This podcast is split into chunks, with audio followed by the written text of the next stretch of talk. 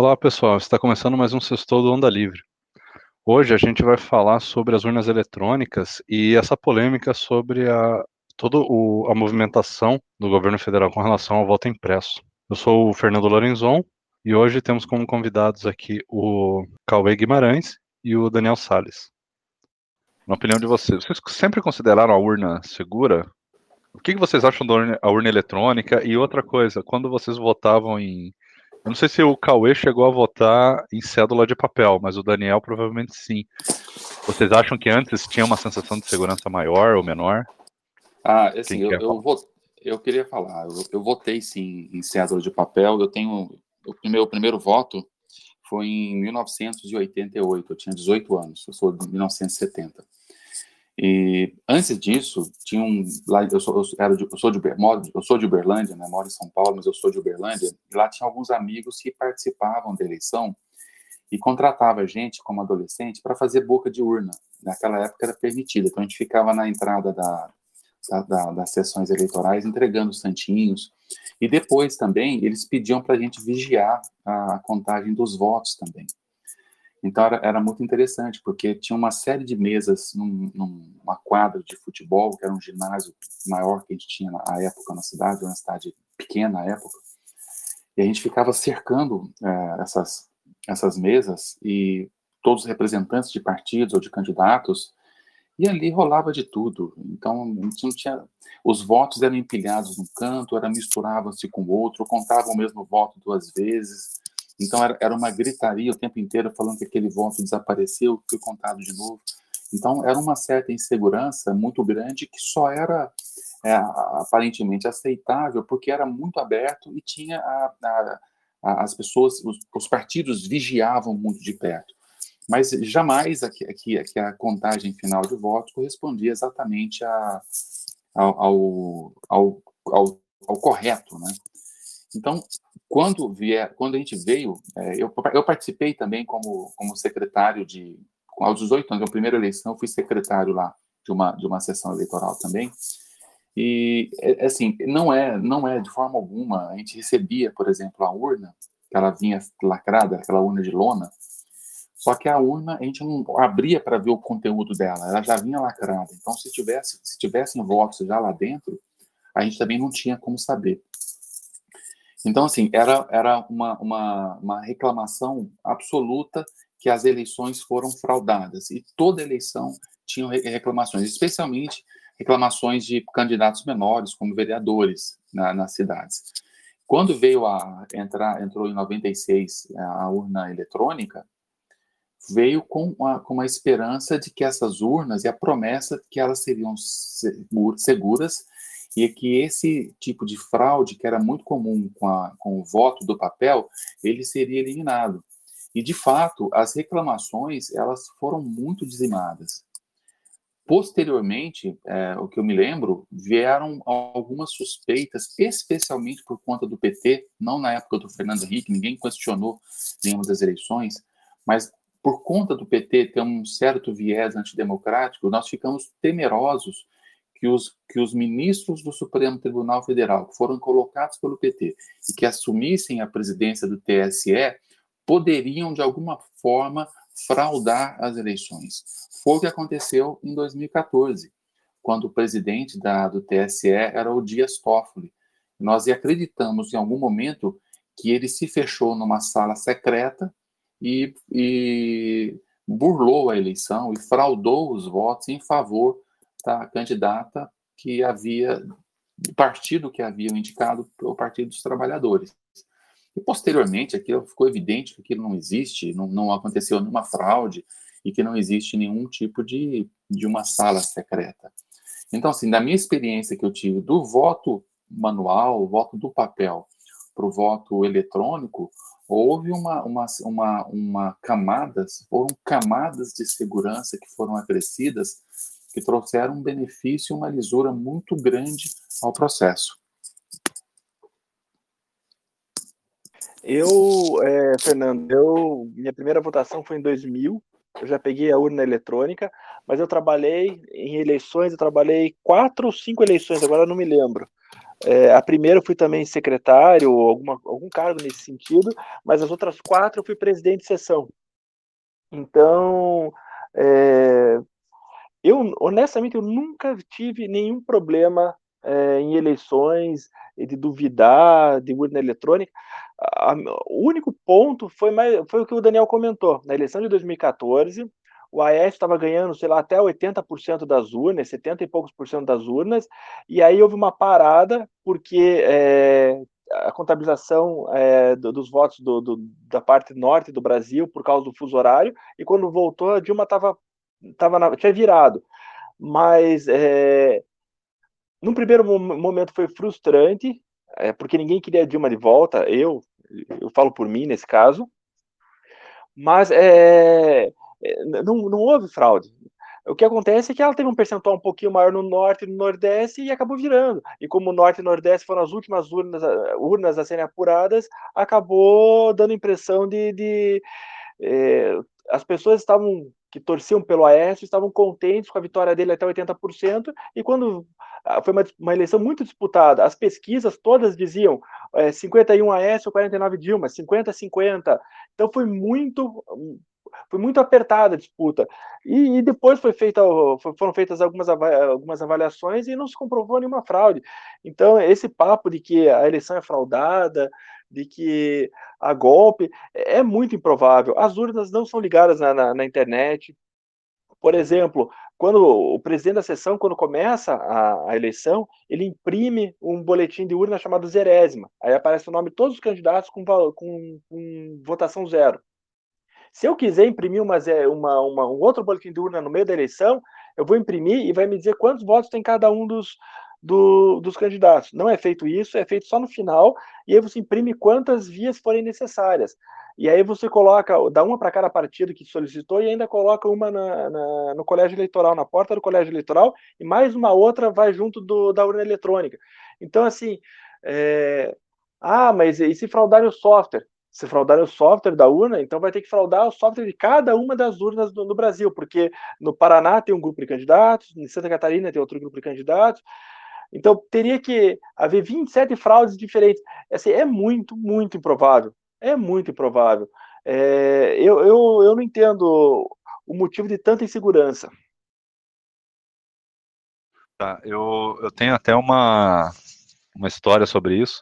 Eu acompanhava na época bastante essa discussão e eu também acompanhava o Diego Aranha, que é um dos maiores defensores né, do voto impresso, e ele faz umas críticas muito boas sobre a, a urna, é, porque ele é um especialista em segurança tal, e ele falava que, olha, tem muitos problemas. Um deles, por exemplo, que era uma reclamação na época, é que não dava tempo para uma equipe de especialistas analisar todo o código-fonte da, dos softwares da urna e do TSE que computa o, o, voto, né? São duas coisas diferentes, né? Uma coisa é o software que está dentro da urna. E ainda tem um outro, que é o software que faz a, a coleta e contabiliza, né? Quer dizer, são, são vários softwares trabalhando em conjunto. E não dava tempo de analisar todo esse software. Era uma crítica que eles faziam na época que era muito válida. A gente falava assim, pô, se tiver fraude, não tem nem como a gente detectar. Então, até uma das defesas que na época o próprio Diego Aranha e a equipe dele fazia é, era de permitir que o código-fonte fosse aberto, né? Ele, ele defendia isso. É, e para quem não entende, quando a gente fala código aberto, significa que você pode ver o, o código escrito. Ele está aberto para qualquer um pegar e analisar. É um projeto aberto. E isso é muito importante. A gente pode pensar assim: se você abrir, você vai expor os, os, os bugs, os problemas, e você pode até hackear a urna. Mas ao contrário, se você abre, você também permite que os especialistas analisem com muito mais velocidade e façam as correções, né? Então você também tem mais agilidade nesse processo. E então ele tinha todo monte de crítica, a gente ficava com essa dúvida por causa do PT. A gente sabe que o PT seria capaz de fraudar uma urna se ele tivesse vontade, porque o PT na época fez de tudo para ser eleito, né? A gente tinha essa esse medo. E eu fui um dos que, inclusive, colaborou também com um projeto lá do Diego Aranha de fazer uma contabilidade paralela dos votos da urna. E a gente, eu fui na, na minha zona eleitoral lá, eu fui no, na minha na, na, sessão lá e peguei dois é, peguei esse boletim de duas urnas, tirei as fotos, como era é, pedido lá, subi no, no programa deles lá, porque ele ia usar um, um, software que ia contabilizar esses votos, e por essa amostragem a gente ia fazer uma, uma contagem paralela, para ver se batia. E então é bem interessante, é quase, se for pensar, né? Quase a proposta do voto impresso. A gente fazer uma contagem separada do software do TSE, uma contagem própria nossa, é, à parte, com a diferença de que com o voto impresso você tem é, o cupom voto a voto, né, com a, a visualização do próprio usuário ali, é, do próprio eleitor, vendo se, se deu certo ou não o papelzinho, o papel cai numa urna. Esse a gente tem que confiar que a urna estava certa. Mas, como, como você falou, Cauê, hackear a urna é muito mais difícil. A, a grande desconfiança de uma possível fraude estava lá na ponta, estava lá no, no software do TSE que faz a contabilização. E com essa contagem paralela, a gente po pode tirar essa dúvida. E qual foi o resultado? Não foi encontrado nenhuma fraude. Então, depois disso, a gente viu que não foi tão ruim. E com o tempo, outra coisa, o pessoal fala, ah, essas urnas são de primeira geração, a urna é ruim. Essas urnas estão evoluindo constantemente, né? Você está tendo melhorias o tempo todo, sempre está tendo uma coisa nova. Esses especialistas estão sempre na cola ali do TSE pedindo para melhorar. E todas essas coisas estão melhorando aos poucos, né? Toda essa transparência e tudo mais. Então, dá para desconfiar da urna? Dá. Mas olha, eh, alegar que houve fraude, como o Bolsonaro fez, alegar tudo isso, aí não dá. E isso ele está é, tá, tá mentindo, porque não, não existe isso, né? Por exemplo, agora eu acho que o Bolsonaro, não sei se foi o Bolsonaro ou alguém ligado a ele, falou do, do hacker que invadiu é, o, o, site do TSE, a intranet do, do TSE. É, é, é uma, uma, uma, mais uma mais uma mentira é, dita por eles. Invadiu, invadiu. Só que o que, que ele conseguiu invadir? Ele acessou um banco de dados para alimentar as opções de uma urna. Então, o que, que acontece nesse caso? É, mesmo que ele, que ele conseguisse modificar, ele não altera a urna, ele só altera as opções de candidatos que aparecem na tela. E o que, que isso significa?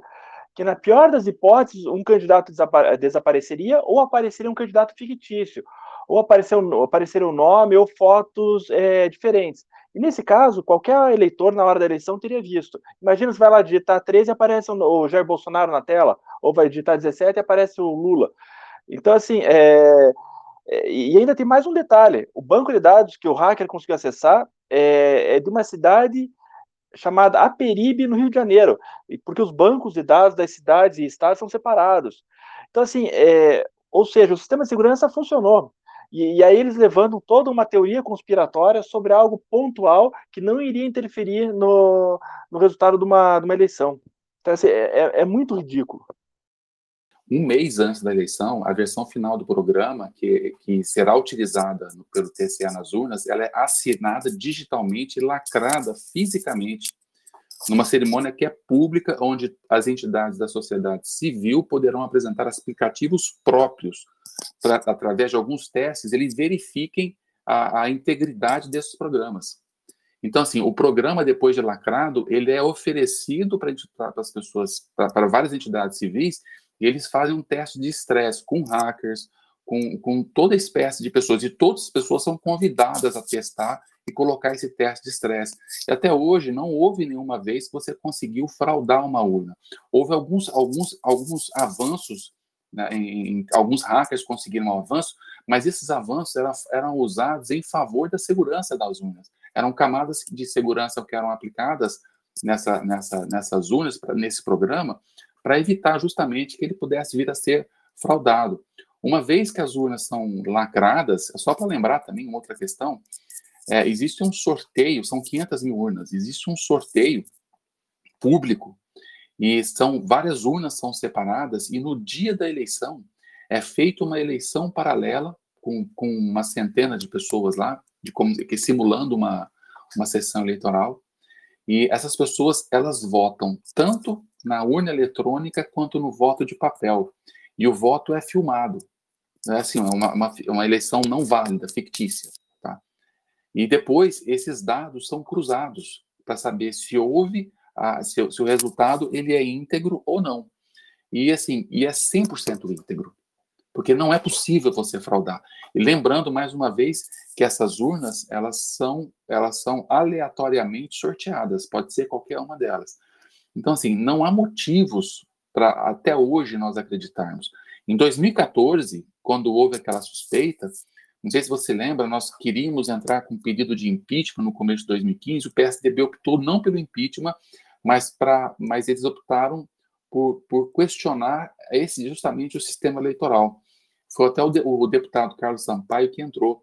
E a boca pequena, ele conta que quando ele foi, ele foi interpelado pelos membros do partido, falando: você ficou louco? Por que você entrou com isso? E a justificativa que ele teria dado é que essa era uma opção da André Neves, irmão do então candidato Aécio Neves, para gerar uma, uma espécie de um terceiro turno, uma narrativa preparatória para que o Aécio voltasse mais forte nas próximas eleições. Ele, que ele assim, é como se ele tivesse sido, é mais ou menos o que tenta fazer o Bolsonaro hoje. O problema da Aécio foi aquela gravação do, do, do Joesley Batista, que, que foi uma pá de cal na sua, na sua carreira política. Mas, assim, o objetivo não era questionar, porque eles sabiam que, essa, que a eleição havia sido segura, mas criar uma narrativa. Então, essa questão de criação de narrativas não é novidade do, do, do Bolsonaro, é que ele levou a questão para um extremo muito grande. E que vale aqui perguntar para vocês qual o objetivo dele, dele trazer de novo eh, essa questão de um voto pudesse ser auditado, como se não houvesse auditoria do voto eletrônico, qual seria o objetivo principal para isso acontecesse. Bem rapidinho, um parênteses, sobre uh, o comentário que eu fiz sobre o hacker. O hacker conseguiu invadir a urna dentro do, do. Ele tinha acesso físico à urna, porque foi no teste do TSE. Não foi um hacker da, dentro da, da casa dele que conseguiu o acesso. Então, foi dentro de um teste próprio do TSE. E sobre a votação paralela, o TSE ele seleciona duas urnas é, aleatoriamente de cada cidade e essas urnas são substituídas e levadas ao local da votação paralela. E aí o processo de auditoria que, que ocorre é, simultaneamente. E o que acontece? Nessa votação, que até o Daniel comentou paralela, essa votação é filmada e as pessoas, têm, os partidos e juízes estão presencialmente é, participando de, dessa votação paralela para poder fazer esse sistema de auditoria. Então, é, já existe uma auditoria. E aí o, o, bolsonarismo ele, ele mente, ele inventa, ele distorce. Então eu só queria complementar com esses dois pontos. Não, perfeito isso daí. É, e, e, sobre tem uma coisa que eu ia comentar que é o seguinte: é, a gente, eu vejo muita gente, principalmente de esquerda, falando assim, é, Daniel, é, o que você falou aí, o pessoal usando isso contra o Aécio, né? Ah, foi o Aécio que pediu, porque o Aécio é golpista e tal, ele que pediu auditoria é, da urna, pediu uma. alegou fraude, mas na verdade houve uma pressão popular muito grande, né? A gente estava muito indignado também. Não é que ele fez sozinho, né? A gente, muita gente pressionou nas ruas e tal. Tanto é que o Aécio estava também meio de saco cheio, assim, você percebe que ele tanto é que ele saiu da cena política, né? Depois daquelas eleições, ele virou um Zé Ninguém. Aí depois veio ainda esse, essas gravações, aí enterrou de vez. Então, não é que ele. É, te, teve essa questão, sim, da André Neves e tudo mais, mas a gente, como eleitores, né, queria também isso. A gente queria uma, uma análise, alguma coisa, porque a sensação de que a gente estava sendo manipulado era muito grande, né, na época. A gente tinha uma sensação de luto. É, porque não parecia nas ruas, né? Não sei vocês dois, mas não parecia nas ruas que a Dilma tinha vencido. A gente estava muito indignado, porque não parecia. A Dilma era uma, uma grande vilã na época já. A gente pensava, mas não é possível que essa mulher venceu ainda, né? De novo. Então a gente desconfiava das urnas. Isso, como ficou demonstrado, não teve fraude nenhuma. Até inclusive, se tivesse algum tipo de, de fraude, né? De possibilidade de fraudar você veria eh, resultados diferentes, você veria coisas estranhas, é porque sempre aparece, né? É muito difícil algo ser tão perfeito, tão arquitetado de forma perfeita. Essa questão dos hackers que o Cauê estava mencionando, por exemplo, é, nenhum hacker conseguiu invadir nada que não seja justamente um ambiente controlado, testado, a pedido do, do próprio TSE. Ninguém consegue. E as pessoas ficam é, contando essas mentiras aí, e espalhando sem, sem entenderem o contexto, né? E uma outra coisa também, questão de segurança, que as pessoas não entendem é o seguinte: não é porque você invadiu uma área de uma empresa, alguma coisa, um software, que tudo está exposto. É, por exemplo, assim, é, você, só para deixar claro, por exemplo, você vê lá um hacker é, que invadiu e hackeou a página de um site de, sei lá, uma, é, do, do banco, sabe? Derrubou a página do banco ou hackeou uma a página inicial, né? Uma loja virtual, alguma coisa, não quer dizer que foi exposto o banco de dados, não quer dizer que foi exposto o, o, as coisas que funcionam por trás dele, porque o site ele é um software separado, ele está num lugar, o banco de dados está em outro lugar. O, às vezes até tem um terceiro banco de dados, por exemplo, o banco mesmo, né, o internet banking que a gente usa, uh, os dados dos usuários estão tá num outro banco eh, de dados, num outro, num, num outro servidor. Ele não está no mesmo lugar onde a página está hospedada ali, não é você invadiu lá o, o HTTP deles lá, não quer dizer que o banco ficou exposto. Então, é, é, a, a segurança, ela tem camadas diferentes, né? Então, é, o pessoal às vezes acaba misturando tudo, né? Ah, a pessoa invadiu ali, então logo expôs tudo. Não, não expôs. É, né? A mesma coisa você dizer que o, um bandido entrou no, na agência bancária, é, pediu pro cara dar um dinheiro para ele lá, logo todas as contas de todo mundo foi, foi violada. Não, não necessariamente. São coisas diferentes. Então tem que deixar bem claro isso. E é, pode falar. Eu queria, assim, é, eu quero entrar na questão política do porquê dessa narrativa criada pela, pelo bolsonarismo, mas antes ainda, eu, eu só queria perguntar para vocês qual a impressão que vocês têm, por exemplo, como, como se daria numa eleição com esse voto impresso. Tá? Por exemplo, você, ao final de uma eleição, você tem aqueles votos que são impressos da própria urna eletrônica, e nesses votos tem todos os candidatos com a quantidade de votos que eles receberam, e vai se confrontar com os votos impressos que caíram dentro da urna. E esses votos eles serão contados manualmente. Você se lembra do começo, quando eu falei como os votos serão contados? É pessoa a pessoa, voto a voto, passa um voto para cá, risca, passa outro voto para lá. Ele é lido pela pessoa, tá? Se tiver duas pessoas lendo, três pessoas lendo, é uma escrita muito pequena, fina, você pode ler errado e computar um laudo errado, por exemplo. E dificilmente, mas muito pouco provável, os resultados de qualquer urna será exatamente igual à leitura que foi feita dos votos impressos. Neste caso, qual que vale? O impresso ou o voto eletrônico? Qual, na opinião de vocês, é o mais seguro? Como se daria para solucionar um problema desse, você contando manualmente até 150 milhões de votos?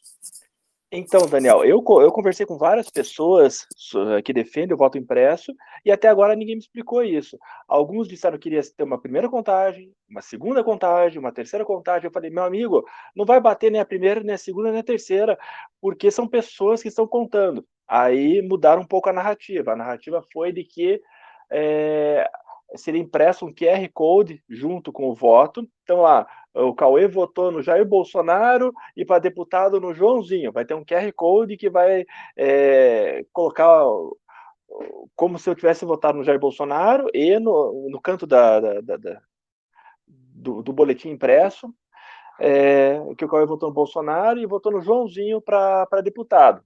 E aí a leitura seria feita via uma impressora digital, uma impressora, um scanner, que capturaria esse QR Code e faria a contagem. E aí eu respondi, meu amigo, vai ter problema de novo. Por quê? Porque uma, um, imagine uma urna ela imprimindo várias vezes, a tinta vai ficando fraca. Então vai ter QR Code que não vai ser lido, vai ter QR Code, a, a impressão do papel nunca é 100% é, alinhada. Se o papel virar um pouquinho para o lado, vai ter um, problema de angulação, possivelmente não vai conseguir ler. Imagina no meio da eleição, se acaba o toner da impressora, quem vai substituir o mesário? Então, assim, são vários pequenos problemas que eu vejo que, não, que, que eu não obtive resposta quando eu, eu questionei sobre esse item. E ainda tem um outro detalhe. Quem vai ler, vamos supor que seja um scanner que vai ler os QR Codes vai ter outro problema, porque é uma máquina que está lendo, então vai ter um software que vai contabilizar esse, esses QR Codes. E aí vai ter auditoria do software que contabiliza os QR Codes, porque continua sendo, de certa forma, digital, não é mais é, é, presencial. Então, assim, é, isso, não, é, não, é mais pessoal, presencial. Então, assim, é, eu acho essa proposta, além do custo, é inviável, eu acho ridícula, eu acho que as pessoas que estão defendendo isso É, isso, isso, isso é um retrocesso. Tudo bem a gente não confiar, mas a gente tem que pensar de uma forma que seja. Não dá para querer resolver um problema de uma eleição que está um ano às pressas. Então, é, só fazendo paralelo e linkando com o que você comentou, Daniel, eu acho que isso é um, é um arcabouço que o bolsonarismo está usando, porque ele sabe que eles vão perder a eleição. Ele sabe que não haverá tempo hábil para mudar, eles sabem que ninguém, em sã consciência, os tribunais eleitorais, o Supremo Tribunal Federal, a maioria dos deputados vão querer mudar uh, essa forma, e eles estão pressionando para ter uma desculpa quando eventualmente perderem em 2022 a eleição, falar, ó, oh, viu só, a gente perdeu porque foi roubado, porque o voto não foi impresso, porque não foi contabilizado. Então, é, esse é meu ponto. Eu acho que é, o bolsonarismo ele está usando isso como subterfúgio para uma eventual derrota em 22. Eu concordo com você, viu? Eu não sei o que o Fernando pensa, mas eu concordo com você. O Bolsonaro, ele não quer uma eleição, ele não quer corrigir uma eleição, ele quer melar a próxima eleição de todas as formas possíveis. Tá? Ele sabe, assim, eu tenho, aquela última pesquisa do Datafolha foi mortal para ele. 59% rejeição, 62%, o, o, 62% das pessoas o acham despreparado para o cargo, 58% o acham incompetente, 52% o acham desonesto, 57% o acham pouco inteligente, isto é, burro, 55% acham que ele é falso, 57% acham que ele é indeciso, 66% acham autoritário, 77, 70% acreditam haver corrupção no governo. Quer dizer, são de 52% a 70% das pessoas que acham isso tudo dele. Isso é irreversível. Ele está naquela faixa dos 20 e poucos, que na época da eleição vai estar tá por volta dos 15% ou abaixo disso. Ele não deve ir para o segundo turno. E ele sabe muito bem disso. Então, é do, é do bolsonarismo tentar subverter essas questões, gerar atritos, criar confusões, para que no meio do caos ele possa sobressair. Ele é sempre assim. Por isso que eu, é, é, é muito importante a gente não cair nessas narrativas. O voto ele vai ser do jeito que é. Ele tem que ser impedido através da informação. Toda vez que alguém tiver dúvida, pede para ele digitar voto auditável, coloca no final TSE. Para toda pergunta, o TSE tem uma resposta clara no seu próprio site. E o TSE é um órgão de Estado, não é um órgão do, do governo petista ou do governo PSDBista ou de qualquer governo que seja. É um órgão de Estado. E a resposta está clara lá. Quer dizer, é uma, é uma cortina de fumaça que o Bolsonaro está tentando, porque ele está derretendo nas pesquisas. O governo dele foi pego em corrupção, ele foi pego em peculato. Nós temos mais de 560 mil mortes hoje contabilizadas, cerca de, de, de 75%, 80% dessas mortes é de responsabilidade direta pela inação do Estado, pela falta de ação ou ação errada do Estado em corrigir e combater a pandemia. Quer dizer, são números que vão se somando que só piora a condição que já é, que já é letal, que já é terminal para a candidatura do Bolsonaro. Então, ele é assim, é igual um mágico. O mágico tá, a mágica está acontecendo na mão direita, ele cria uma, cria uma distração na mão esquerda. Esse voto impresso é distração que ele está criando para não perder esse eleitorado mais incauto, pouco inteligente e que o segue bovinamente como se fizesse parte de uma seita. O Bolsonaro fosse o líder de uma seita. As pessoas não pensam muito. Então, ele está simplesmente manipulando de forma fácil, porque é fácil manipular determinado grupo de pessoas para que tentar manter esse eleitorado. Mas nem com esse eleitorado ele já percebeu que ele consegue ir para o segundo turno ou ganhar minimamente a eleição. Você imagina o Bolsonaro perdendo a eleição para o Lula, que fiasco não seria para ele perder essa eleição para o Lula e perder de goleada, porque se ele for para o segundo turno ele perde de goleada, não, não ficaria nem próximo, como foi o Aécio, para poder alegar qualquer coisa. Então, assim, você imagina a situação de desespero do Bolsonaro, e essas medidas são medidas desesperadas só. E, eu, infelizmente, o brasileiro acredita em muita coisa e o bolsonarismo ele conseguiu fazer com que os brasileiros não tivessem acesso a canais jornalísticos profissionais que gerassem informação fáticas. Muito pelo contrário, ele direciona todo o acesso à informação a blogs, a imprensa que é nitidamente comprada, como a Jovem Pan, e, e, e faça com que aquelas pessoas não tenham acesso à informação real ou minimamente pensem a respeito do que eles estão defendendo. É, sobre o, essa questão da, da segurança, Daniel, você falou o que, que eu penso. Eu acho assim, se, quanto mais segurança, melhor. Mas é óbvio que tem a questão do pragmatismo também, né? É, a gente não pode sempre querer mais, mais se isso envolve também mais custos, mais tempo e, e outras coisas. Então tem que balancear tudo isso. A, a minha ideia é, inicial era que tivesse sim essa impressão de, de, de votos de forma de numa amostragem mesmo. Tipo, um, começa com 1% das urnas, dependendo da outra eleição chega a 10 e vai fazendo. Por quê? Vai, vai ajudar? talvez não ajude tanto, porque a gente já sabe agora que, ela, que as urnas estão bem seguras. Mas é, é, a percepção, né, da população. As pessoas sentem que pode estar melhor. O problema é, com essa, com essa narrativa que foi criada agora, como o que o Bolsonaro criou, se não for 100% das urnas com esse, essa impressora, as pessoas vão alegar, não, mas é óbvio, foi fraudada aquela que não tem a impressora. Então agora caiu numa armadilha, ou é tudo ou é nada. Então, é, se é para ser tudo ou nada, eu prefiro nada, porque não vai dar. É, porque é inviável, porque não dá tempo e custa muito dinheiro. E essa questão até da, da mecânica, ali, né, a, a impressora ela é um dispositivo mecânico, e quem trabalha com informática sabe que tudo que dá problema é porque tem alguma coisa girando, mexendo, tudo, tudo. Você pode pegar o computador, deu problema, o que, que estragou? Estragou o HD, é, estragou a impressora, o cooler, é, nunca dá um problema assim no, no, no, chip, no processador, a não ser que tenha parado o cooler e queimou o processador. E nem isso hoje acontece, porque o processador sabe desligar sozinho. Então imagina 500, 500 mil impressoras funcionando. Aí, de, é, sei lá, 10% dá problema. O que, que o pessoal vai alegar? Ah, mas é claro, o software está preparado para fazer a fraude para ativar o problema. Sabe, a galera vai inventar um monte de besteira. Isso nunca vai estar tá bom. Nunca, nunca. É, é, então a gente caiu numa armadilha, não adianta. Então o negócio agora é ignorar isso daí. Infelizmente, você vê que é interessante.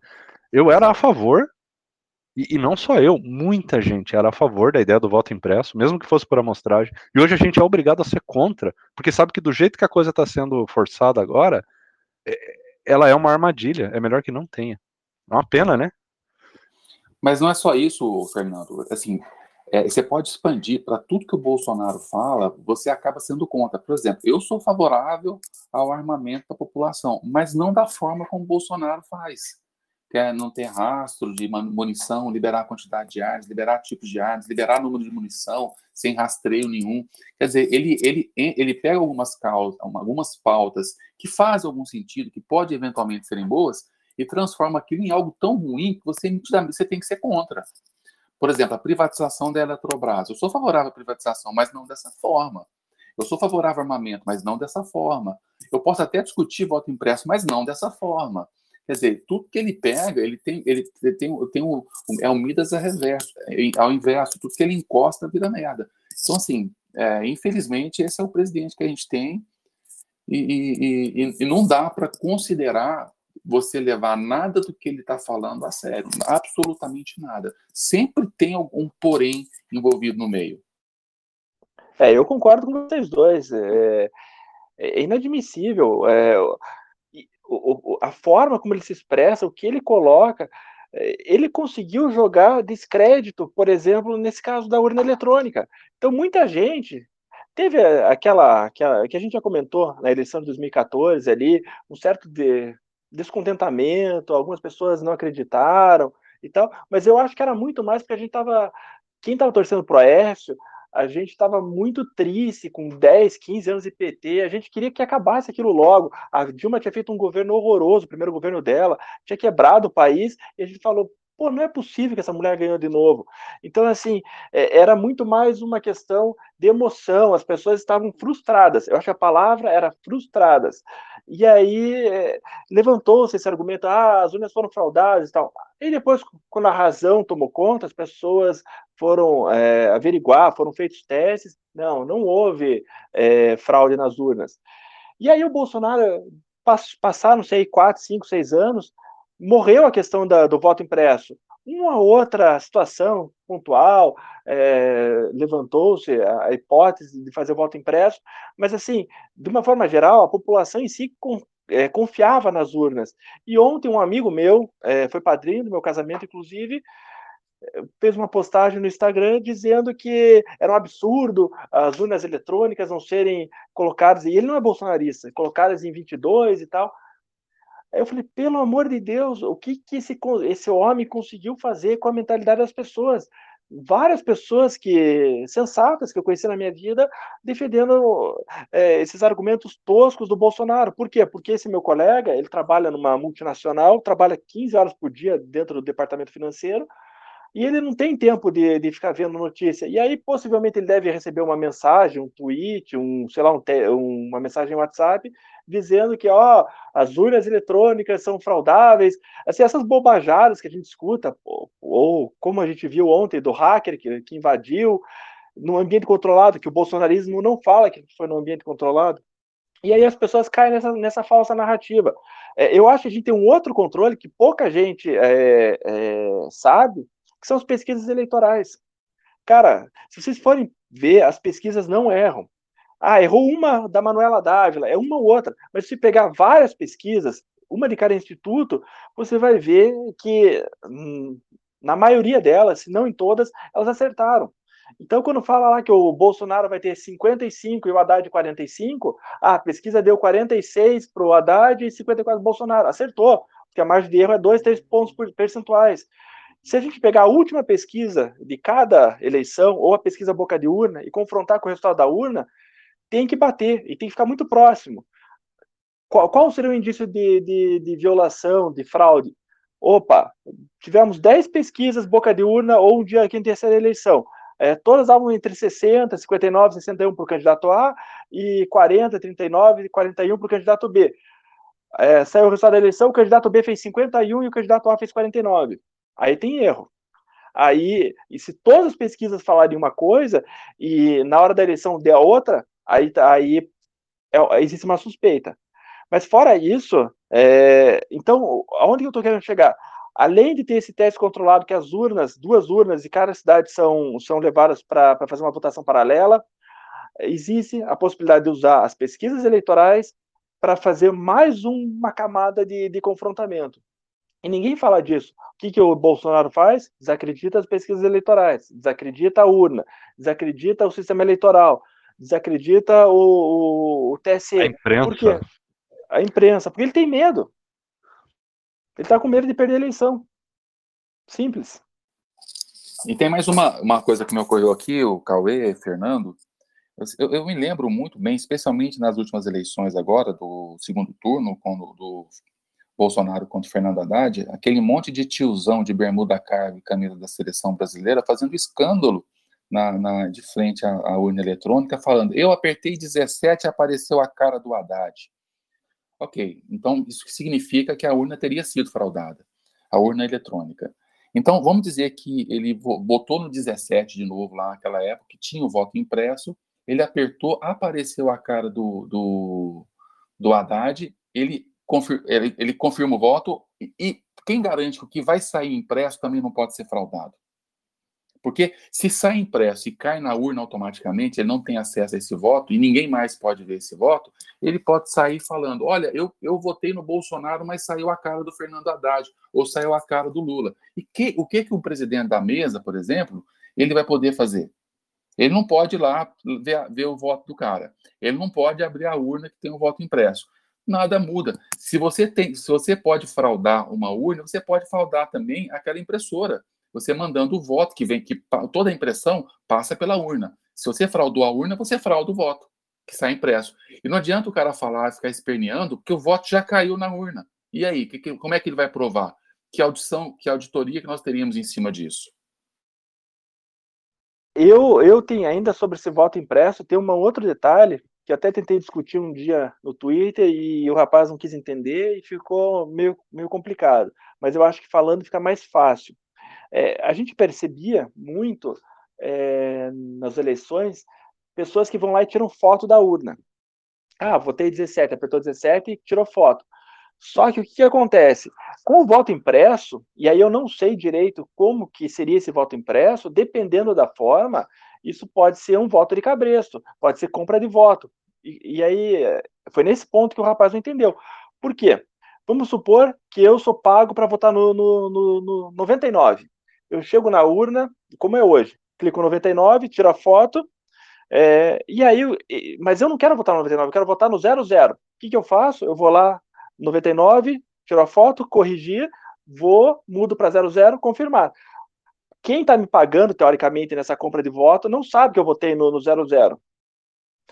E, e talvez por isso também não essa pessoa saiba que é, não, não compra o voto, porque ela, ela não tem certeza se a pessoa confirmou depois que apertou 99 e tirou a foto.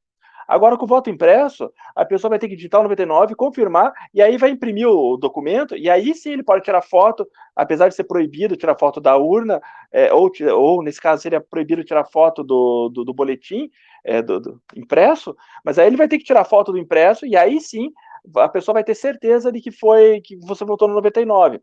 Então, é, nesse caso, abre uma possibilidade para compra de voto. Ah, mas é proibido tirar foto. É proibido, mas as pessoas tiram.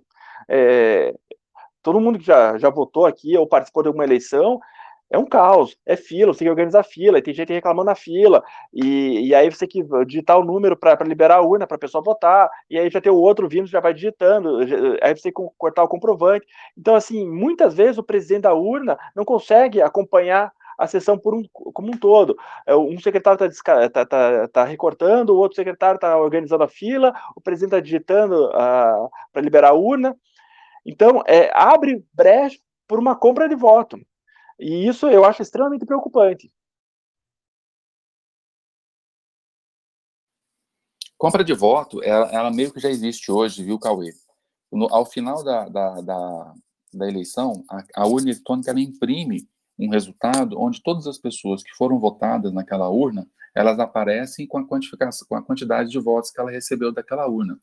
Existem alguns, algumas sessões, especialmente em, em bairros comandados por milícias, em que aquela, a, a, eles compram o voto daqueles eleitores, mas só pagarão se tiverem a partir de uma determinada quantidade de votos naquela urna. Então, isso já pode ser feito hoje em dia. A questão é que é uma camada a mais para uma camada a mais para a pessoa comprar o voto, só que ao invés de comprar de grupo, você pode comprar do, do individual, né? Igual, igual você falou mesmo, você tirar uma fotinha lá da, do voto impresso.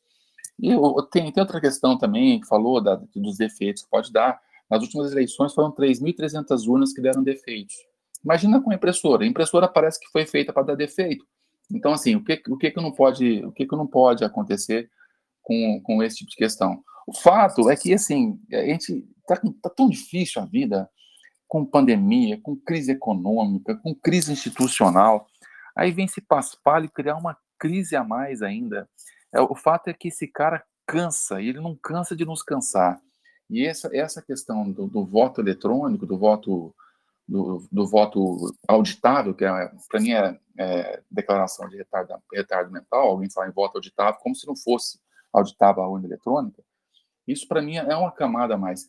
E sem falar naqueles parlamentares que defendem o voto impresso.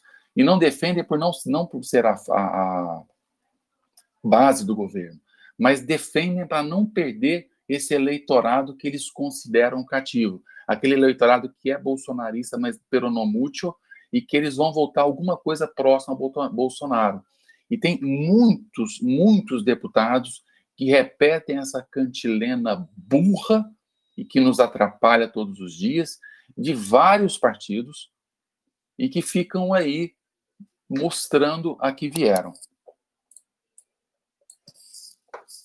É, sobre o, essa questão da, das narrativas, é, a gente já percebeu que existe um padrão, né, Daniel? É, o Bolsonaro, ele tem que ter uma narrativa no ar, de pé. Tem que ter uma. Essa do voto auditável, ela é muito boa para o Bolsonaro, porque se você é contra, você em teoria está sendo contra a democracia e você está sendo a favor do STF, do TSE, então ela é perfeita ela é perfeita para o Bolsonaro. Porque se você é contra, então você é contra o voto, você é contra a democracia, você é a favor do PT fraudar as eleições. Então ela serve muito bem, por isso que ela está sendo até muito duradoura. Mas se você esquecer essa parte do voto impresso, volta um pouco ano passado, você vê que toda semana tinha uma polêmicazinha da semana, né? E ele precisa estar tá com uma polêmica de pé para ficar alimentando a rede bolsonarista, para ficar alimentando os sites e jornais comprados ali por ele e tudo mais. Então ele ele ganha nisso porque a pessoa está constantemente sendo alimentada por teorias e a sensação que dá para quem está acompanhando aquilo lá é de que o mundo está acabando. Olha, se não for esse cara proteger a gente, o, o Brasil ele vai acabar. Então ele, ele precisa estar tá com isso de pé. Então a gente é, é, também tem que ter cuidado na hora de criticar o voto impresso, tentar criticar de, de forma construtiva, né? É, é, mostrando que, olha, eu, eu, eu tenho feito isso algumas vezes, tá? eu falo, olha, eu até sou a favor, mas não dessa forma maluca aí e nessa correria, não vai dar tempo, é, tem problemas, tem isso, tem aquilo, não adianta só falar que é contra e tarará, tarará, que eu confio no STF, olha, o STF também tem seus probleminhas, aí a pessoa fala, ah, então você, né, fala, ah, o STF está sendo ruim, olha, o Congresso é ruim e o Executivo é ruim também, todos são ruins, é, é um não exclui o outro, mas o STF, querendo ou não, é, ele, ele segue o que está ali na Constituição. Agora, a gente não pode ficar culpando o STF por coisa que está que tá na lei, que está escrito, que está feito. Então o pessoal culpa o STF por não ter o voto impresso. Gente, tem que passar uma lei, tem que ter o um orçamento, tem que. Eu nem entendo muito dessas coisas, dos trâmites que tem que ter, mas as coisas têm que encaminhar. Se tiver tudo certinho, o STF eh, vai ter que cumprir, porque vai ser constitucional. E eu vi até um cara que comentou comigo numa discussão no Twitter, falou: não, cara, mas o STF alegou ser inconstitucional, derrubou. Aí eu fui atrás para pesquisar, é porque da forma como foi proposta, de fato, a maneira como seria impresso, ou talvez não estava claro o suficiente, ele violava mesmo o sigilo do voto. Porque se sai o nome ou o título do eleitor no papelzinho e a lista de quem você votou, você está sendo inconstitucional e fim de papo. Ah, mas o STF não, é, não quer. Não, a Constituição não quer paciência, aí vai ser contra a Constituição toda hora, né? Então o STF nesse caso estava certo. Então, e, e, isso é uma coisa complicada. O, o cupom ali que vai sair do comprovante, ele vai ter alguma forma de conectar aquele papelzinho ao eleitor? Se tiver, está sendo inconstitucional. Aí o pessoal que está propondo esse voto impresso, eles deixaram bem claro que isso não vai sair no papel? Né? É igual esse negócio do que o Cauê estava explicando do, do QR Code. É, é, a impressão que dá é que o pessoal inventou na hora, né? Né, Cauê? Tipo assim, é, não, mas daí vai ter o QR Code. Tá, mas, mas isso está na proposta original, foi discutido, ou o cara só tirou isso daí da cabeça na hora ali para justificar?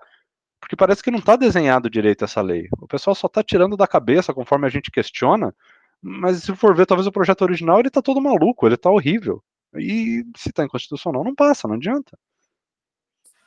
Não Só duvido, lembrar... Tá e eu não duvido que tá uma porcaria. Qualquer projeto do Bolsonaro é uma porcaria.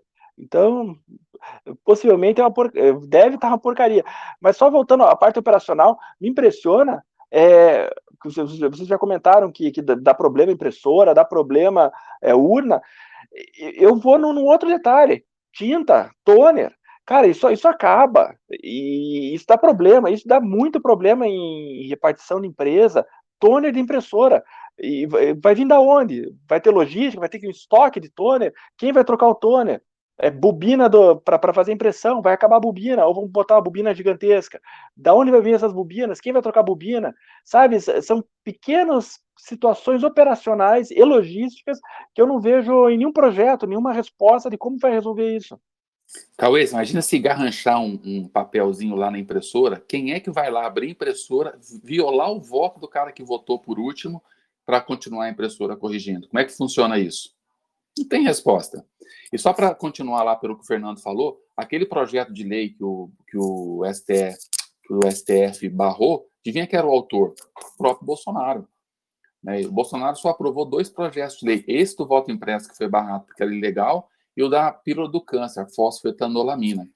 E o Bolsonaro, na época em que ele foi, na época em que o voto era manual, o voto era de papel, ele foi acusado de fraudar, ele se ser beneficiado com esse voto, envolvido com milícia lá no Rio de Janeiro. Então, assim, ele, ele, ele, é, ele tem histórico de fraudes favorável a ele com voto de papel. Quer dizer, não, não para em pé essa narrativa. Eu acho que a gente tinha que enterrar isso de vez e, e, e seguir em frente para nos é, concentrar é, naquilo que importa. Isso tem que deixar bem claro, né? O Bolsonaro nunca perdeu uma eleição, certo? Não, ou, ou perdeu, lá no início, lá no início, quando ele era muito jovem, perdeu a primeira. Porque eu acho que ele nunca perdeu uma eleição. Não, pra, pra ele nunca deputado. perdeu. Ele, ele, foi, ele, foi, ele foi eleito, ele foi eleito na primeira eleição de, de 88 como vereador, e dois anos depois, em 90, ele já foi eleito como deputado federal e ficou 28 anos como deputado federal. E agora saiu e foi eleito presidente da República. A primeira eleição que ele irá perder será a próxima. Profético. Mas o, que, o cenário que está se desenhando é esse mesmo, não tem jeito.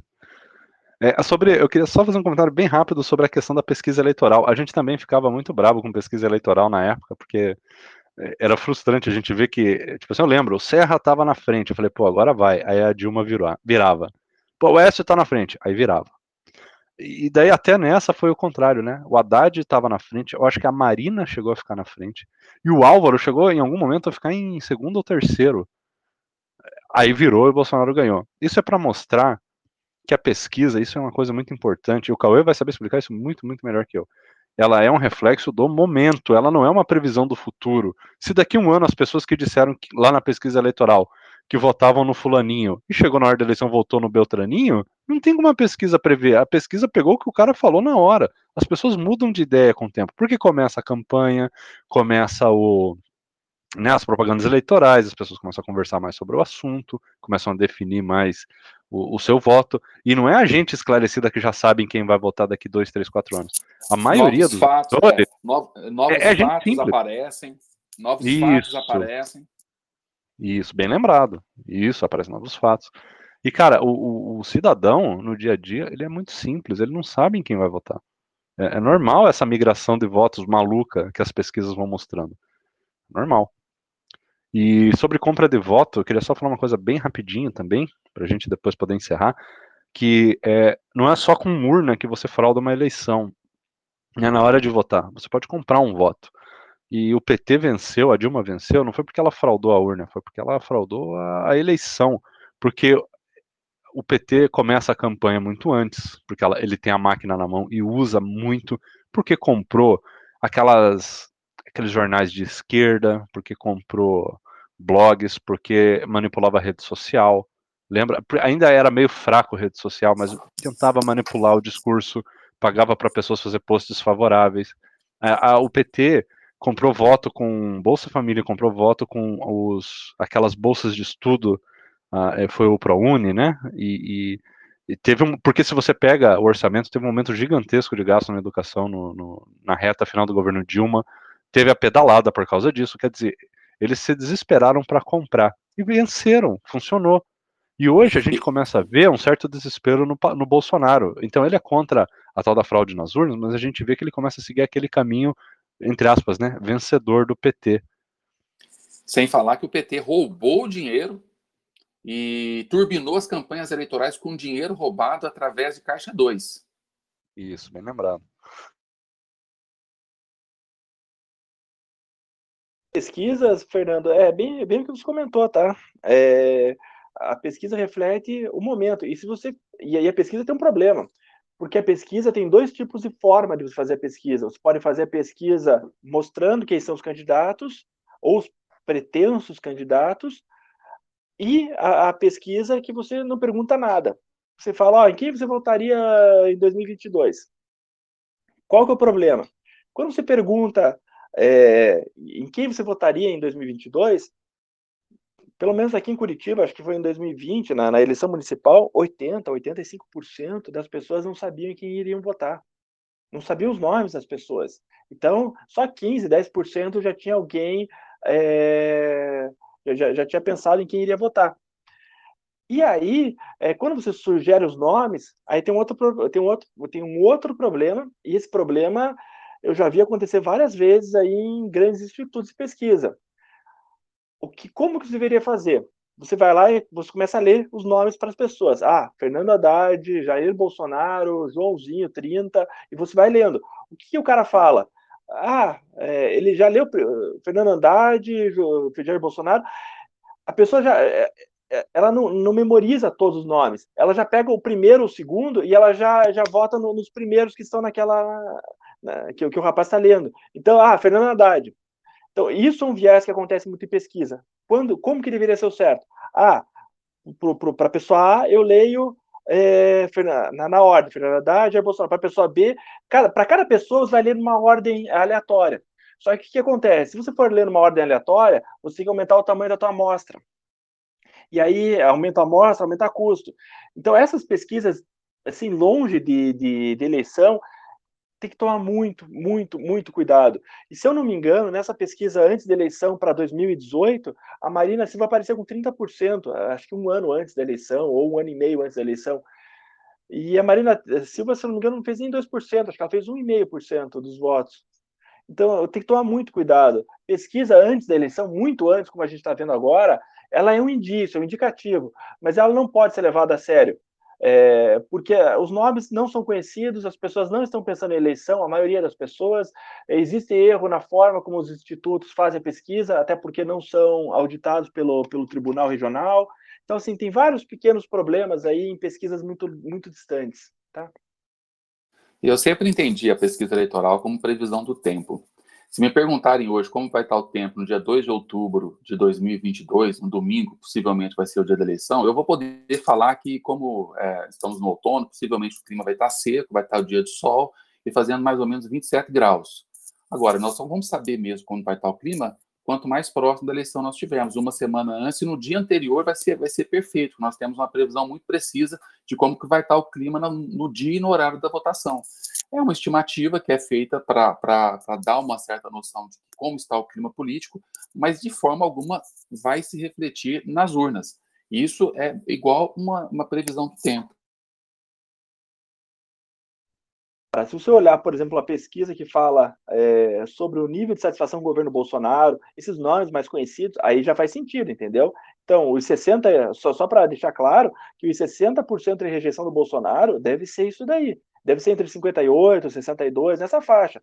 Mas por quê? Porque as pessoas estão vendo o governo todo dia, é, ele é um nome conhecido, ele está na TV todo dia, ele está no, nos grupos WhatsApp, nos Instagram da vida, no Twitter. Então, esse é o nome, é, é, uma, é um valor que a gente pode considerar correto de uma pesquisa. Beleza, pessoal. Acho que eu vou encerrar então. Vocês têm alguma coisinha que vocês querem comentar? Um comentário que eu faço é para a gente tentar enterrar o mais rápido possível e focar naquilo que importa, que são todas as mortes que nós tivemos esse ano, a CPI da Covid, os crimes de corrupção que foram revelados e tentar, de alguma forma, resolver isso o mais rápido possível para a economia voltar a crescer e a gente voltar num estado minimamente de normalidade institucional, civil, econômica, o Brasil voltar, de alguma forma, a crescer. E do jeito que nós estamos, a gente não vai parar nunca. E quanto mais diversionismo, táticas diversionistas foram, forem colocadas e colarem, parece que cola uma por semana, pior vai ficar o país. A gente tem que passar por isso o mais rápido possível.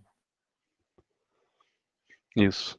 É bom, é, foi bom você ter comentado isso que eu lembrei agora. Enquanto o Bolsonaro está fazendo essa cortina de fumaça, que ele é mestre nisso aí, do, do voto impresso, está passando na Câmara é, legalização de boca de urna, está passando é, afrouxamento de lei para é, crimes eleitorais, está passando um fundão maior. Quer dizer, o pessoal vem falar de voto impresso e não está percebendo que está passando coisa muito pior ali debaixo dos panos, que realmente, realmente impacta na eleição. Coisas sérias. Né? Então o pessoal é muito manipulado. A gente tem que informar direitinho, tem que mostrar, é, porque é muita, é, é muita pilantragem isso daí. Cauê, quer falar alguma coisinha? Tudo certo? Não, por mim tudo certo. Eu acho que a gente abordou bem o tema e, e eu concordo. É, agora o presidente da Câmara, é, essa, essa bobajada do Bolsonaro parece que foi rejeitada ontem pela comissão. É, então, teoricamente, deveria ter morrido esse, esse papo de voto impresso, mas disse que o presidente da Câmara está querendo levar para plenário essa votação para sobre o voto impresso. Acho muito pouco provável que, que vá passar, mas a gente tem que Ele ficar precisa. Fazer, né? Ele precisa fazer o, tipo assim, para dizer assim, ó, viu, gente? Viu futuros eleitores? Eu tentei. Eu acho que é mais ou menos isso. Eu acho que nem ele quer. É, e me impressiona e, e, o recado que eu queria deixar é as pessoas, pessoas que pensam não caírem em golpe em 2022 de deputado ou candidato a deputado picareta que, que, que tenta se sustentar em cima de falsas narrativas. Um exemplo é o nosso aqui do Paraná, Fernando, Paulo Martins. Ele estava na comissão sobre o voto impresso e ele votou a favor do voto impresso. Esse rapaz é uma fraude. Esse rapaz é uma fraude. Então eu acho que é, quem está nos escutando é, tomar cuidado aí na hora de, de votar em 2022. Isso aí. Bem, bem pontuado, é isso mesmo.